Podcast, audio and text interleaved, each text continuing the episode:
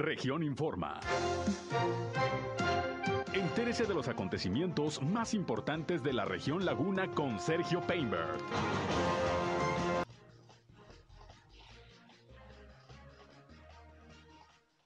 Integrarán Consejo Metropolitano los alcaldes de la Laguna de Coahuila.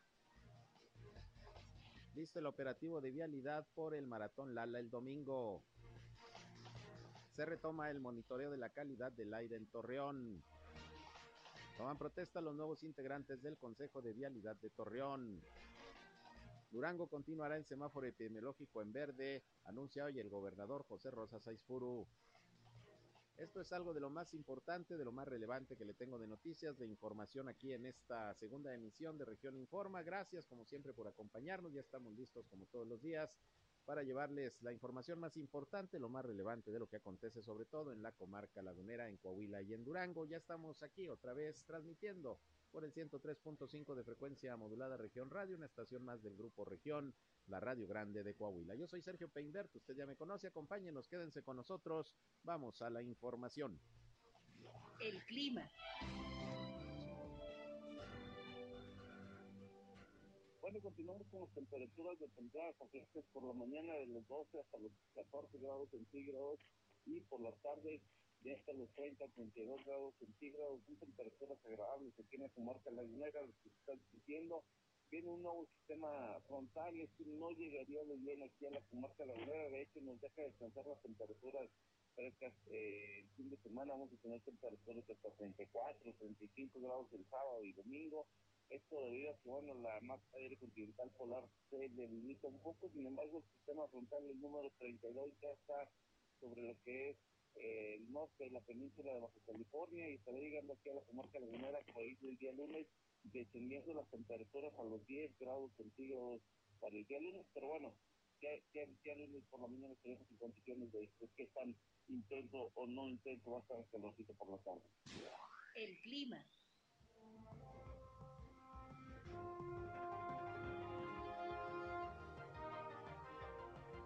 Bien, ahí el reporte de José Abad Calderón, previsor del tiempo de la Comisión Nacional del Agua, que todos los días muy tempranito nos informa de las condiciones climatológicas. Más o menos vamos a andar igual el fin de semana, pero ya escuchó el lunes, puede bajar un poco el termómetro. Todavía estamos en invierno, recuerde que hasta el 21 de marzo entra la primavera, entonces pues todavía, eh, todavía puede haber algunos cambios en, en el termómetro, algunas bajas, sobre todo de temperatura, no será pronunciada esta que se pronostica para el lunes, pero bueno, hay que seguirnos cuidando, sobre todo de los cambios de clima. Gracias como siempre por su atención, les reitero la invitación como siempre no solo a escucharnos, sino también a entrar en contacto con este espacio.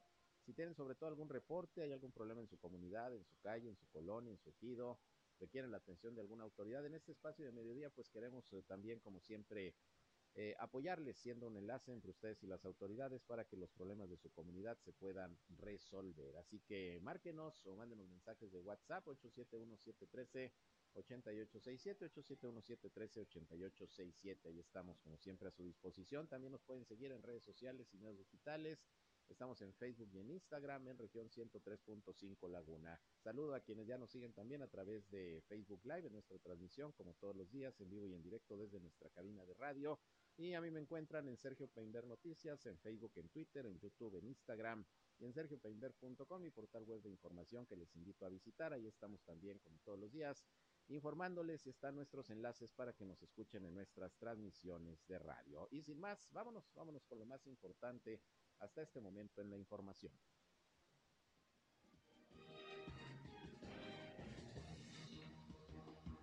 Vamos a iniciar como cada día con los reportes de las autoridades de salud sobre la situación del COVID-19 en Coahuila y en Durango. Pues siguen bajando los números afortunadamente. Hoy Coahuila reporta 40 nuevos casos positivos, nada más de virus SARS-CoV-2 y son nueve las defunciones. Lamentablemente pues sí continúan las defunciones, pero el número de contagios va reduciéndose.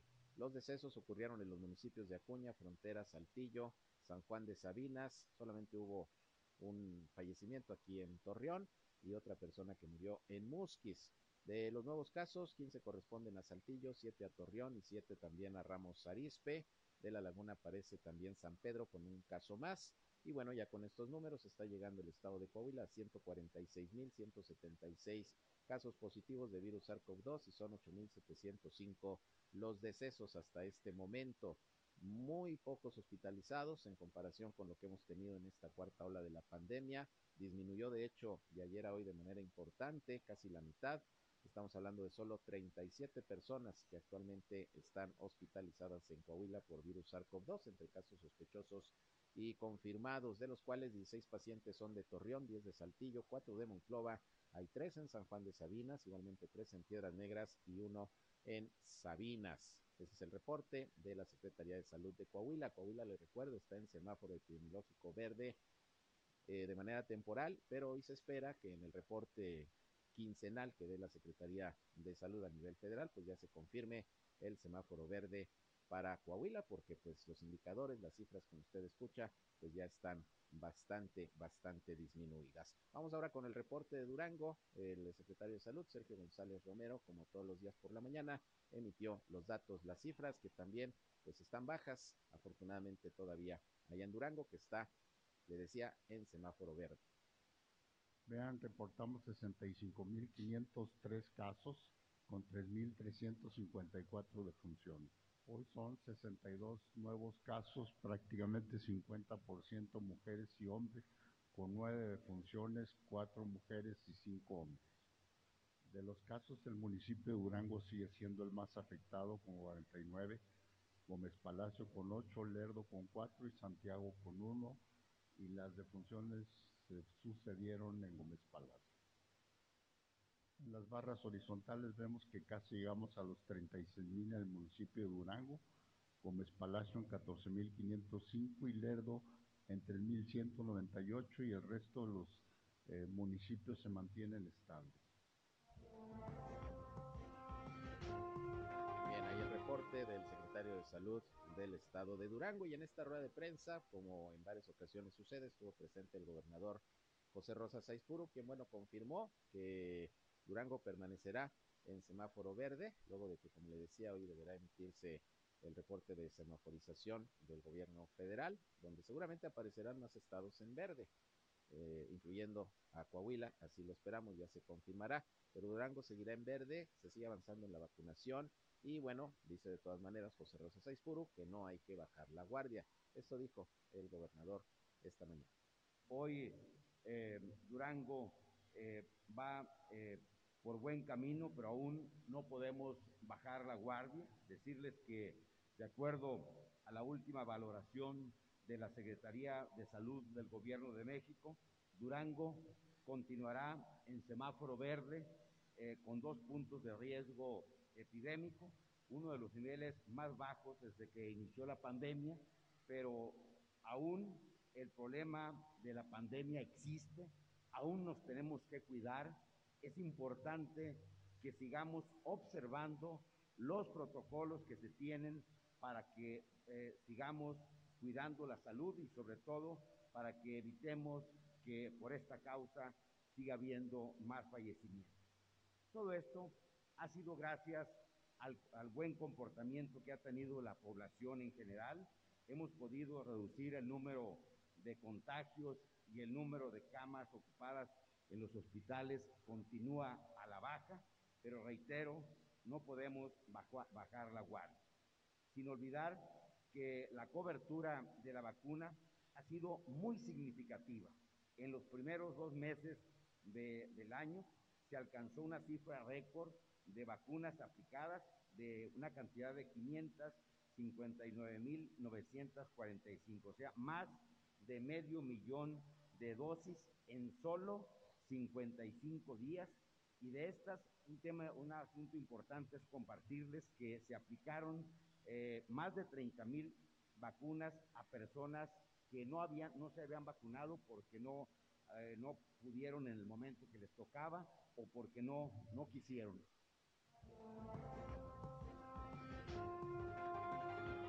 Bien, pues ahí lo que comentó el gobernador José Rosa Saizpuro, se avanza en la vacunación. Que por cierto, hablando de la vacunación, le recuerdo que desde ayer y hasta mañana sábado está el operativo de, vacunación de los eh, jovencitos, de los adolescentes de 14 años y que cumplen 15 en este 2022. Es la segunda dosis, se está aplicando Pfizer. Y bueno, eh, las sedes son el Hospital General, ahí eh, de manera vehicular es la modalidad.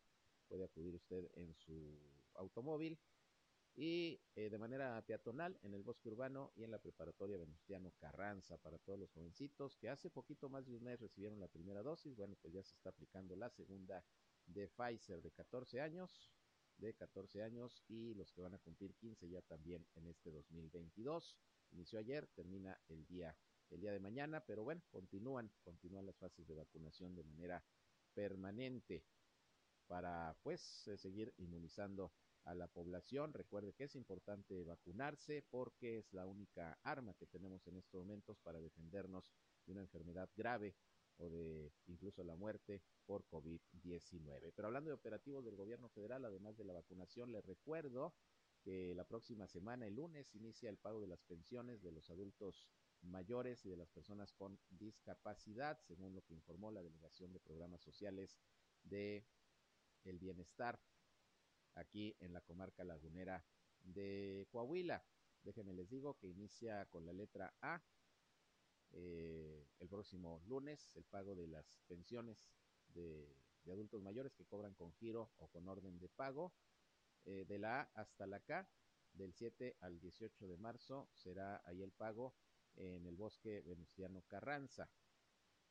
Eso es lo que se está informando. Y de la L hasta la Z, también en, la, en, las mismas fechas, en los mismos días, también se estará pagando en la antigua Facultad de Ciencias Políticas y Sociales. Esas son las dos sedes para el cobro de las pensiones de los adultos mayores que van a recibir ahora doble, eh, doble pago porque se va a adelantar el bimestre eh, marzo-abril por la cuestión de, del proceso electoral. Bueno, es un cuasi proceso electoral esta consulta de revocación de mandato.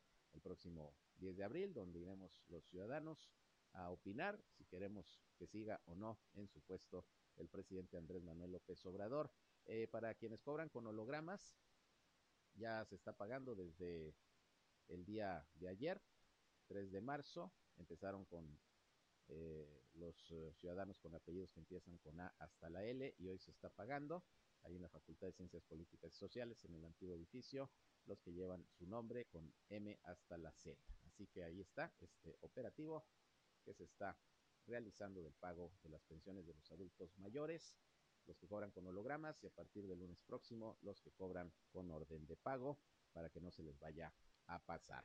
Y bueno, vámonos a otras cosas. Déjeme le comento que tenemos en la línea telefónica a Pablo García, porque como les informaba hace unos momentos, hoy tomó protesta, eh, los, eh, eh, tomaron protesta los integrantes del de Consejo Directivo del Consejo de Vialidad, ahí en la presidencia municipal, les tomó la protesta el alcalde Roban Alberto Cepeda, y bueno, quiero platicar con su presidente, a ver pues qué planes, qué proyectos hay en estos momentos en que, como usted sabe, pues hay preocupación por el tema de los accidentes viales que pues, lamentablemente no, no bajan. Pablo, gracias por atender la llamada, muy buenas tardes.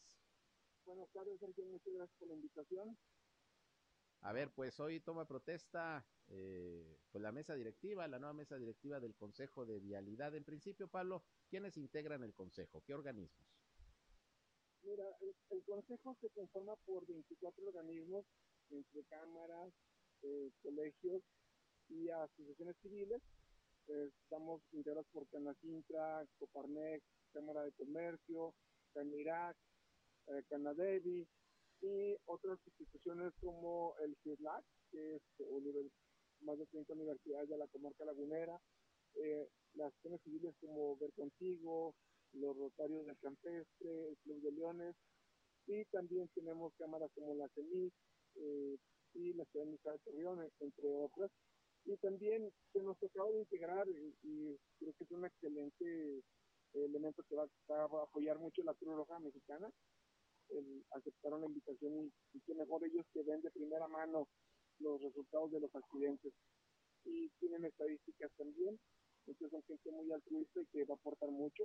Y también se está integrando para trabajar con el Consejo de Sostenibilidad del Implan, eh, con el director del Implan y eh, qué mejor que también tienen estadísticas y mucha experiencia en, en los números donde hay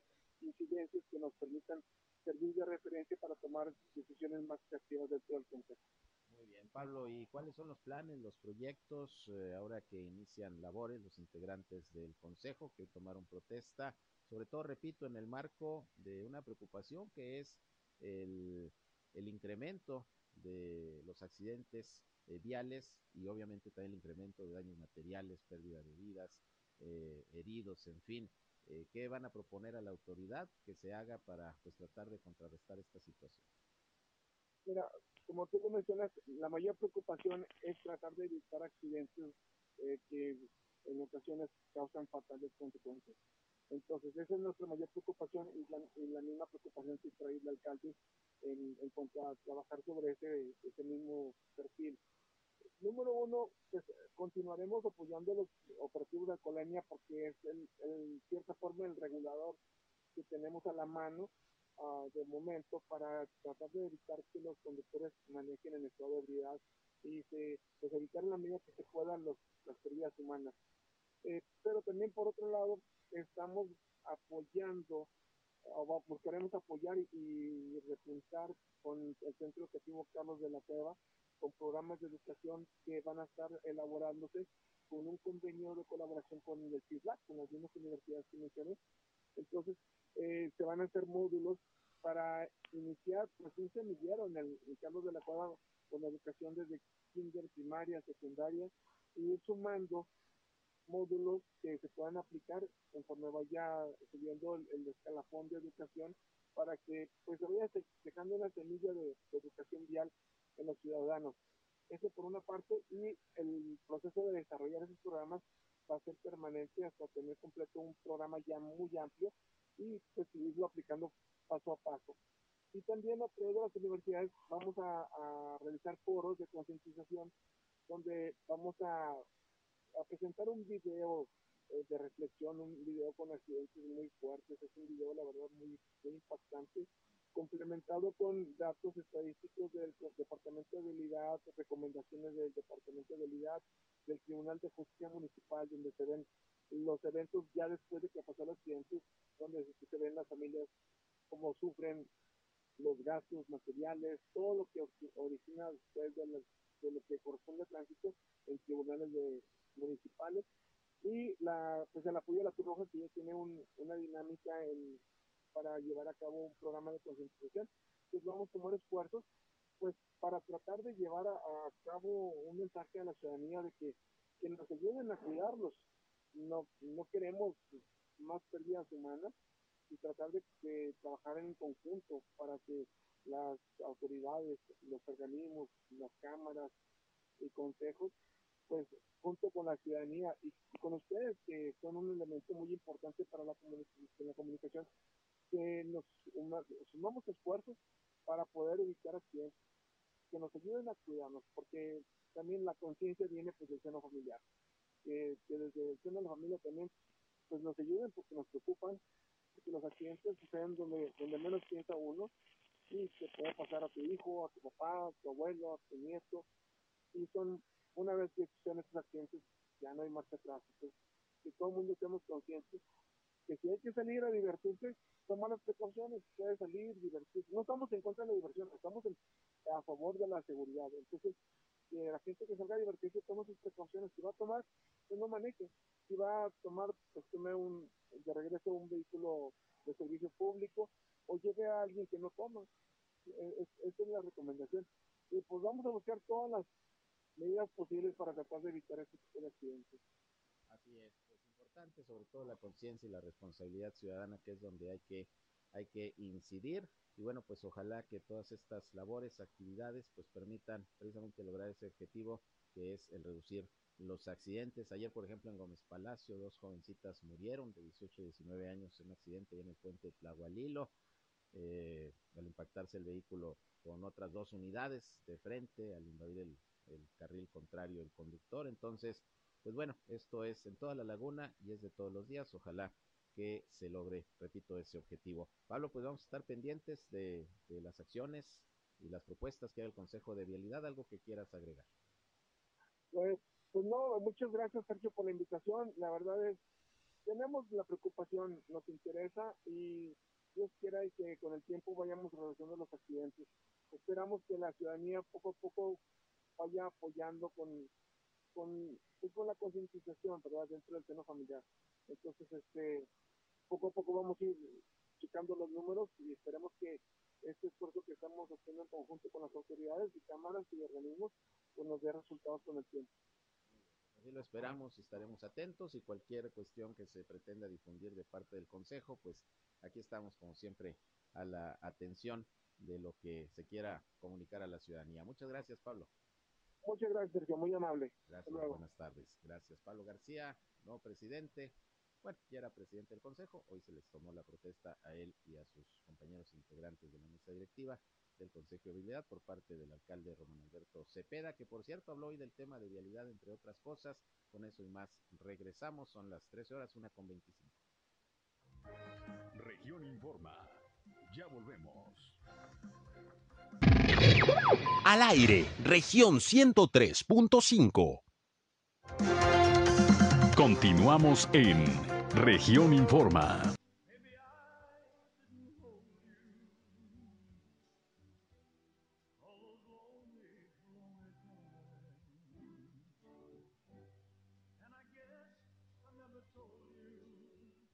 Bien, continuamos, son las 13 horas, la una con 30 minutos. Continuamos aquí en Región Informa. Comuníquense con nosotros, estamos aquí listos como siempre para atenderles en el 871-713-8867. Nos pueden llamar o mándenos mensajes de WhatsApp como ustedes gusten. Estamos como siempre a sus órdenes, a su disposición. Y bueno, pues eh, tengo la línea telefónica. Ayer no pude hacer contacto con él, se nos cortó la llamada, pero ya tengo en el teléfono a eh, José Miguel Martínez Mejía, él es director de protección civil allá en Gómez Palacio. Pues en principio queremos que nos informe sobre este fuerte accidente que se registró de ferrocarril ayer, allá por el rumbo del Vergel, en donde resultaron por lo menos heridas tres personas. Eh, ¿Qué tal, director? Gracias por aceptar la llamada. Muy buenas tardes. ¿Qué tal, Sergio? Un gusto saludarte a ti y a tu auditorio. Pues eh, platícanos, por favor, pues cómo estuvo este accidente ayer por la noche, diez y media aproximadamente, ahí por el rumbo del Vergel, un convoy, un ferrocarril que se estrella con, con vagones que, que estaban ahí eh, varados también sobre las vías. ¿Qué pasó? Sí, fíjate que aproximadamente, como lo comentas, a las 10 de la noche recibimos una llamada eh, del sistema C4 donde nos informaban eh, que se presentaba una explosión al parecer un un este este un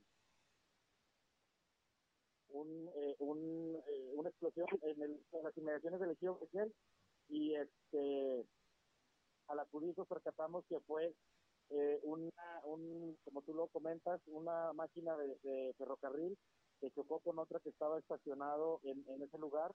Eh, una transportaba vehículos de reciente modelo eh, de las llamadas góndolas y pues la otra transportaba eh, alimento de soya.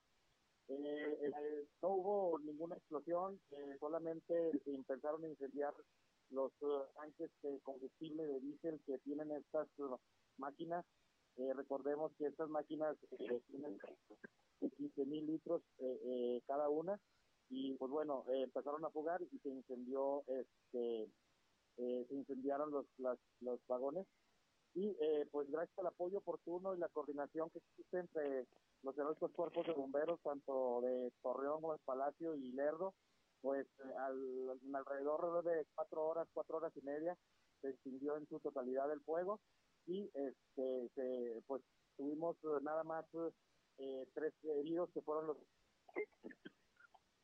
el tren eh, afortunadamente fueron clasificados como pacientes amarillos y no no fueron heridos de gravedad, ¿no? Contra el otro convoy. ¿Perdón? Los que venían en la máquina que se impactó con el otro convoy, con los otros vagones. Los que venían en la máquina que se impactaron fueron los que estuvieron ahí eh, contundidos. Eh, eh, ¿te, puedes, ¿te, puedes, mover un poquitito, eh, director? Porque como que te perdemos la señal. Si te puedes mover ahí. A ver, me, me, me Ándale, ahora sí, ya se oye bien. Ah, te comentaba que eh, fueron eh, eh, inmediatamente atendidos por paramédicos de protección civil de Cruz Roja y fueron trasladados a la clínica 51 del Seguro Social para su atención. Afortunadamente no no no no presentaban heridas de gravedad. ¿Son trenes de qué empresa? ¿Ferromex? Sí, son de Ferromex son de Forromex eh, los dos. ¿Y ahora qué procede, director? ¿Va a haber alguna investigación? ¿Qué se va a hacer? ¿Qué hace la autoridad en estos casos? Mira, de, hecho desde la misma noche empezó a llegar personal de la misma empresa este, y pues hoy en la mañana se tuvo una reunión ahí con personal de, de la Dirección de Obras Públicas también para, para participar un poco en la investigación. Eh, creemos que fue el factor un error humano este, debido a, una falta de comunicación entre entre los dos eh, los dos trenes. Y este sin embargo como te digo se lleva a cabo la investigación por parte de la empresa y ya estaremos en los próximos días eh, informando si va a haber alguna alguna sanción por parte del municipio. Nuestra prioridad siempre ha sido la atención y, y, la salvaguarda de la vida, del, en este caso de la comunidad que estaba muy cerca, que era el ejido El Vergel, y afortunadamente se pudo contener el fuego. Había una gasolinera a escasos metros del lugar, este, estaba una empresa eh, eh, manufacturera también eh, cerca también del incendio y afortunadamente como te digo con el esfuerzo de, de todos de las tres ciudades este, se pudo contener y eh, no se presentaron ningún otro tipo de afectación más que los daños a los propios equipos de, esa empresa. ¿no? ¿Los vehículos se incendiaron los que traía el, tren? Fíjate que no, eh, se incendiaron nada más eh, los dos vagones, bueno, las dos máquinas del ferrocarril, uno de los vagones que transportaba el, alimento y los otros se descarrilaron, este, pero afortunadamente cayeron al otro lado de, de las vías y ellos no sufrieron ningún ningún incendio, nada más el que llevaba el alimento y las dos los dos uh, ferrocarriles, no, los dos máquinas. Claro, pues qué bueno que no pasó a mayores porque al principio se hablaba de que los vagones que fueron impactados traían combustible, ya nos dices que no, que era alimento y bueno, yo creo que eso eh, permitió que, que, el problema fuera menor, ¿no? De lo que se pudo haber presentado. Así es, así es. Eh, la verdad es que la, la, la buena coordinación y como te digo, la labor titánica y heroica de los bomberos eh, pues ayudaron a que esto no, no pasara a mayores. ¿no? Claro. Eh, finalmente, director, pues eh, ayer precisamente por eso te buscaba, antes de que sucediera lo de este accidente que fue ayer por la noche. Pues ya viene el agua por los canales, ya está próximo a, de acuerdo a la Comisión Nacional del Agua, ya está próximo o la, la, está próxima la apertura de, de, la presa Francisco Sargo para el riego. ¿Cómo están ya revisando los canales? ¿Qué vigilancia va a haber para evitar accidentes? Mira, de hecho, este, la, la, la eh, con agua, la Comisión Nacional del Agua ya está realizando la limpieza en los, en los canales. Nosotros hemos estado recorriendo eh, pues los casi 52 kilómetros de canales que tenemos aquí en, Gómez Palacio y este, hemos encontrado algunos puntos eh, para nosotros un poco críticos y se los hemos dado a conocer a, con agua para que ellos eh, eh, procedan con la reparación, en su caso, con la limpieza eh, eh, de ser necesario, para que al momento de, que empiece el primer ciclo de riego agrícola no se presente ninguna ninguna situación este, extraordinaria, ¿no? ¿Cómo evitar que la gente se meta a los canales? Que ese es el problema, luego vienen las tragedias. Aquí es, pues vamos a, hacerle como le hacemos todos los años, Sergio, vamos a implementar campañas permanentes vigilancia por parte tanto de bomberos, de protección civil y del apoyo de seguridad pública, pues para tratar de evitar e inhibir que la gente se introduzca a los canales, porque pues generalmente eh, tenemos entre seis y ocho fallecimientos eh, eh, cada cada año en las, en las dos temporadas de riego agrícola que se tiene. Y pues bueno trataremos a, a toda costa de evitar esa esa situación pues informando y de ser posible sancionando a la gente que se introduzca a los canales. Muy bien, pues vamos a estar pendientes y pues aquí el llamado a la responsabilidad para que no se metan, aunque haga mucho calor a los canales, no le hagan confianza, porque luego por ahí vienen, vienen las tragedias. Lamentablemente no hay ciclo, ciclo agrícola que pase sin personas ahogadas. Ojalá que este año pues sean las menos. Director, pues gracias como siempre por contestar nuestra llamada. Estamos a la orden, un abrazo. Gracias, igualmente es eh, José Miguel Martínez Mejía, director de Protección Civil. Pues ahí tiene usted este fuerte accidente, la información. Eh, fue ayer por la noche, por ahí de las 10. Y bueno, ya se aclararon varios puntos. Uno, los vagones con el tren que traía los vehículos no eran de combustible, traían alimento. afortunadamente, si no, imagínese usted. No fue una explosión, lo que ocurrió fue que se incendiaron eh, pues uno de los vagones, la máquina que impactó y afortunadamente el fuego se apagó pues eh, no muy rápido, pero hubo la intervención muy oportuna de protección civil, elementos de cuerpos de bomberos y bueno, tengo entendido que también participaron ahí en apoyo algunas empresas con pipas de agua, ahí por el rumbo del Vergel, este accidente el día de ayer, que pues obviamente fue muy aparatoso, a la hora del choque hubo un estruendo y pues los vecinos de ese sector, pues obviamente imagínense el susto y luego ver las llamas, afortunadamente no pasó a mayores y los maquinistas que venían en, máquina que impactó a los otros vagones, afortunadamente no están graves, sí están siendo atendidos, pero ahí está lo ocurrido el día de ayer. Y le decía que también lamentablemente en Gómez Palacio hubo una tragedia más vial, hubo un choque ayer ahí en el puente Tlahualilo, eh, sobre el periférico Raúl López Sánchez, tres personas jóvenes que venían en un vehículo, pues eh, se impactaron al momento que el conductor invade el carril contrario, primero con una unidad, luego con una camioneta y luego el vehículo se estrella contra la barda de contención y perdieron la vida dos muchachitas de 18 y 19 años de edad. El conductor de poco más de 30 años, si no recuerdo, también resultó seriamente herido, está siendo atendido, pero pues dos vidas que se pierden ayer en pleno día por este accidente vial ahí en el periférico, ahí arriba de este de este puente. Entonces, pues hay que manejar con precaución, esa es la idea. Y precisamente hablando del tema de vialidad, le decía que hizo declaraciones el alcalde Román Alberto Cepeda, sobre todo con el asunto de las multas, que se va a tratar de establecer un sistema eh, más ágil para que la gente pueda pagar las multas, las infracciones y le puedan eh, incluso dar en el momento su, garantía. Eh, ahorita escuchamos esa información y también lo relacionado con un consejo metropolitano que están acordando conformar los alcaldes de la laguna de Coahuila para varios objetivos. De eso también hoy habla el presidente municipal. Con eso y más, regresamos. En un momento regresamos a Región Informa. Somos Región Radio 103.5.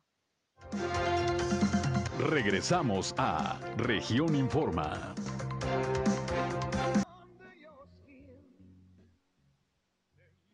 Continuamos, son las 13 horas, la una con 47 minutos. Y bueno, ya que acabamos de escuchar todo este tema del accidente del ferroviario en Gómez Palacio, recordará que el pasado miércoles pues también hubo pues una fuga en la planta de, ácido sulfúrico de la empresa Peñoles que afortunadamente se controló de inmediato y no, no pasó a mayores, a pesar de que bueno se alcanzó a ver ahí una columna de, de humo, de gas eh, por parte de los vecinos que, bueno, pues se alarmaron en un momento determinado porque no sabían qué estaba pasando, si era algo tóxico o no. Afortunadamente no pasó a mayores.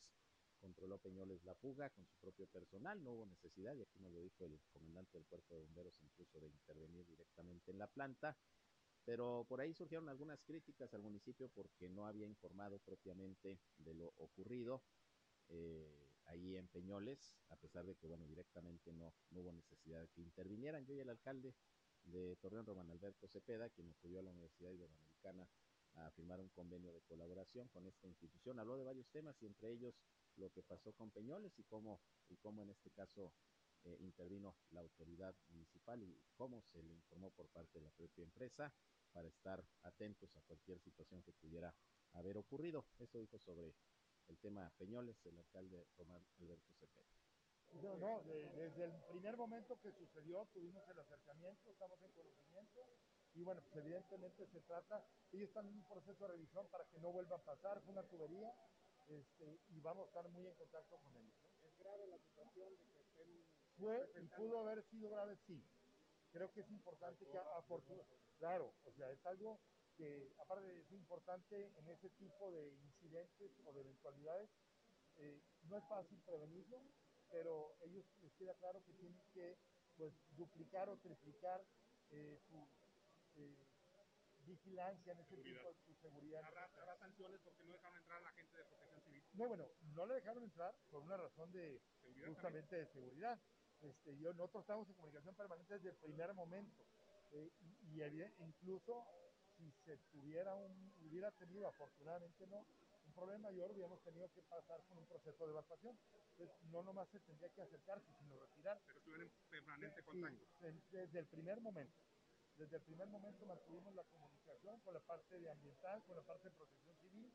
Y bueno, lo que es, estamos reforzando es que ya no vuelva a suceder. Sí, sí, claro, y directamente con ellos, ahora sí, con un acercamiento, con una validación federal, estatal y municipal, en donde ver cómo podemos de manera conjunta tratar de evitar a toda costa que vuelva a pasar un incidente en esta naturaleza.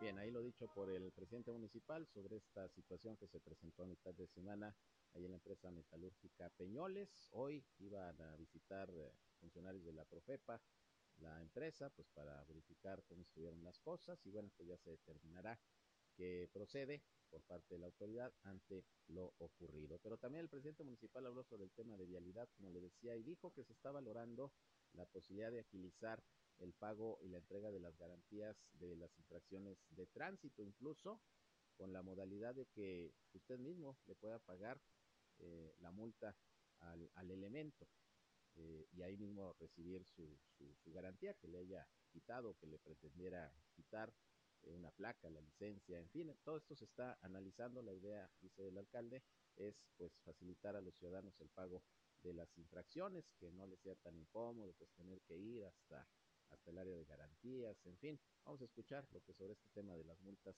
comentó también Rodón Alberto Cepeda. Estamos transitando, eh, habrán de recordar que en uno de los ejes tiene que ver con la digitalización de todos los procedimientos y trámites. También tiene que ver justo con la parte de poder, este, las fotomultas no, pero sí el agilizar el trámite directamente con el conductor. Sí, no las fotomultas, porque ahí tenía que ver. Esa es la parte que lo estamos terminando de ver cómo opera para facilitar, facilitar ya en caso de que eh, se dé la infracción, que a lo mejor evitarle que tenga que venir a una oficina ah, okay. para hacerlo. Pagar ahí mismo. Es, exactamente. Que le dé la garantía. Exactamente. Pero, pero sí, lo estamos tratando de amarrar para que esté muy bien consolidado y de que no tenga por ahí alguna diferencia.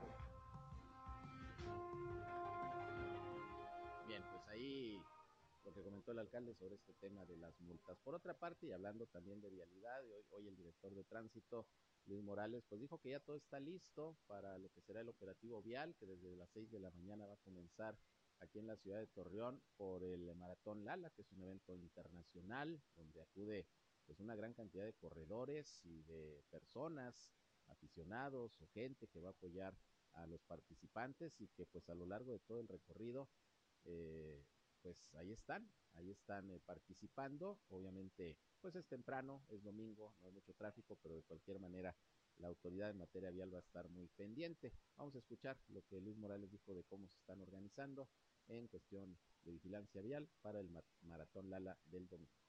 Todo el personal, el 100% del personal va a trabajar, son más de 300 los elementos operativos, todos están dispuestos, es un evento de talla internacional, es prácticamente adoptado en la laguna y es una pues, carta de presentación.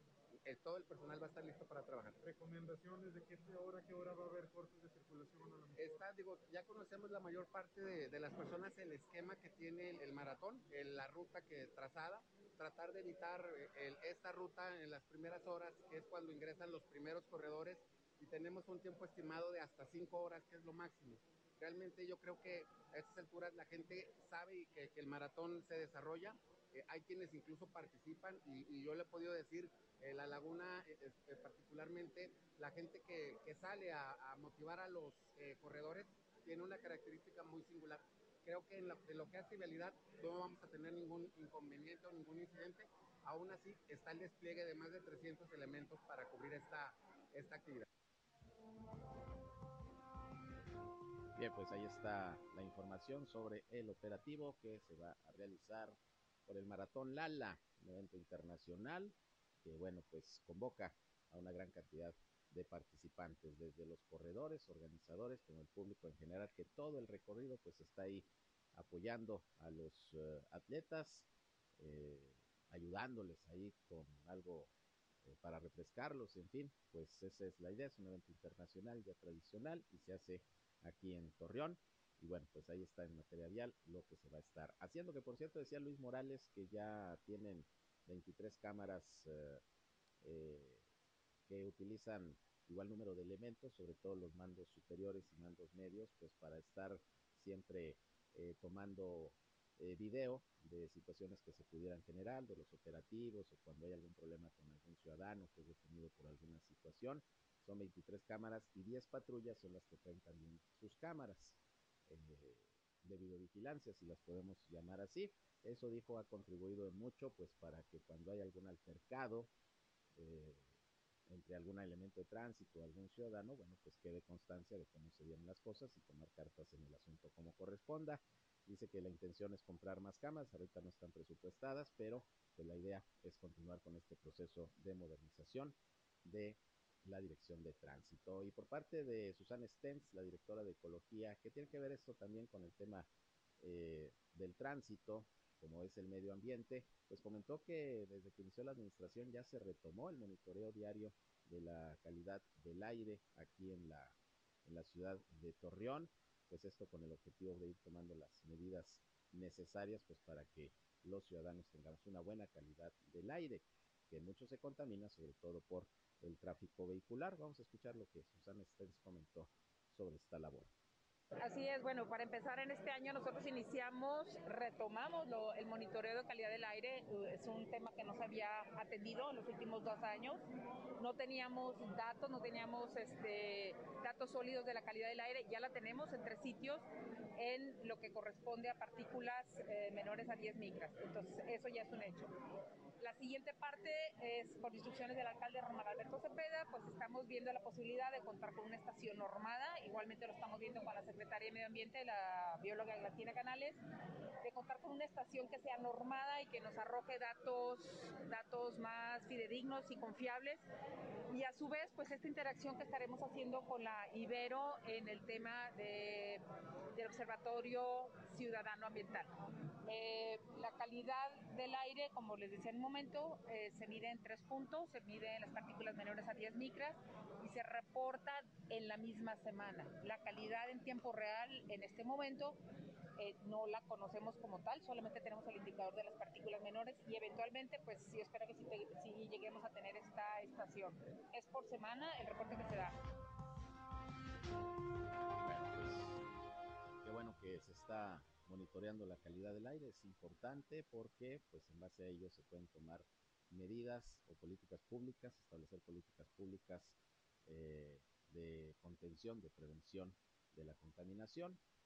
Estaremos al pendiente de esos reportes y bueno, pues ya le estaremos informando. Fíjese, y apenas le estaba dando a conocer hace unos momentos que ayer se registró un accidente en el puente Tlahualilo, ahí sobre el periférico ejército mexicano, donde murieron dos jovencitas de 18 y 19 años de edad. Bueno, pues esta, no mañana, este mediodía, hace ratito, otro accidente.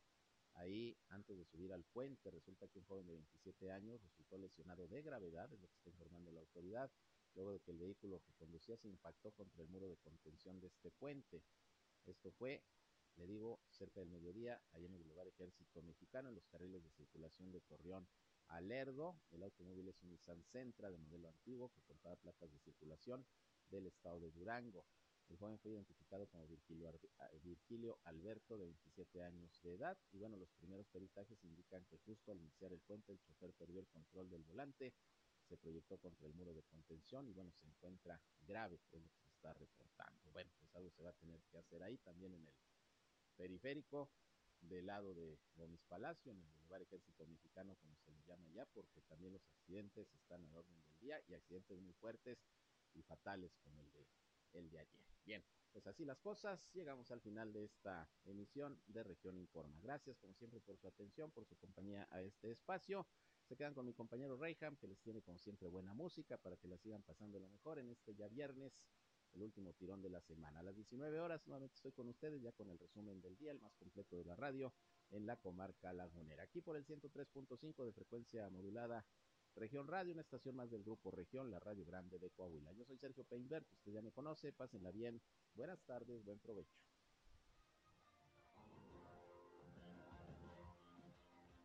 Esto fue Región Informa. Está al tanto de los acontecimientos más relevantes. Lo esperamos en la próxima emisión.